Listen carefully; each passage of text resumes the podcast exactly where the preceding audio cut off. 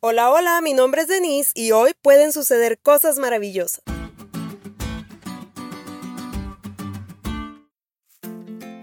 Pensé en empezar este podcast cantando, pero iba a perder el encanto, así que mejor te lo platico y tú lo cantas. Cuando el pueblo de Dios ora, suceden cosas maravillosas. Hay sanidad, hay salvación y se siente la presencia del Señor.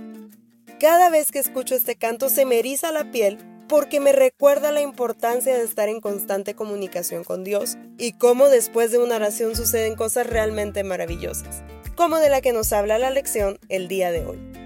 Vivimos en un conflicto entre el bien y el mal, es decir, entre Dios y Satanás, en el cual nosotros nos encontramos en medio, teniendo la completa libertad de elegir el bando que más nos guste.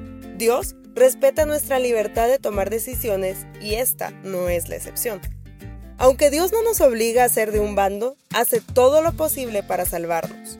Y ahí es donde tú y yo entramos, porque nosotros que conocemos el plan de salvación y que hemos sido salvos, que estamos agradecidos y amamos a Dios y nuestros semejantes, tenemos el ardiente deseo de que los demás experimenten lo mismo que nosotros y después de haberlo intentado todo, a veces el único recurso que nos queda es la oración intercesora.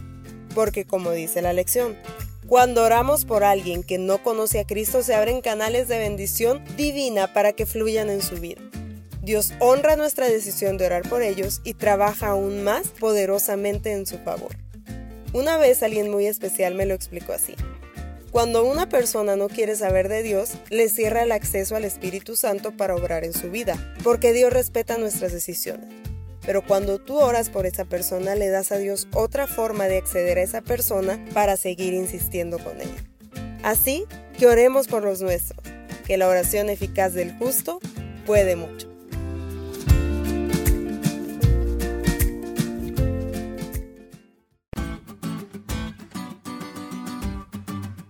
¿Te diste cuenta lo cool que estuvo la lección? No te olvides de leerla y compartir este podcast. Es todo por hoy, pero mañana tendremos otra oportunidad de estudiar juntos.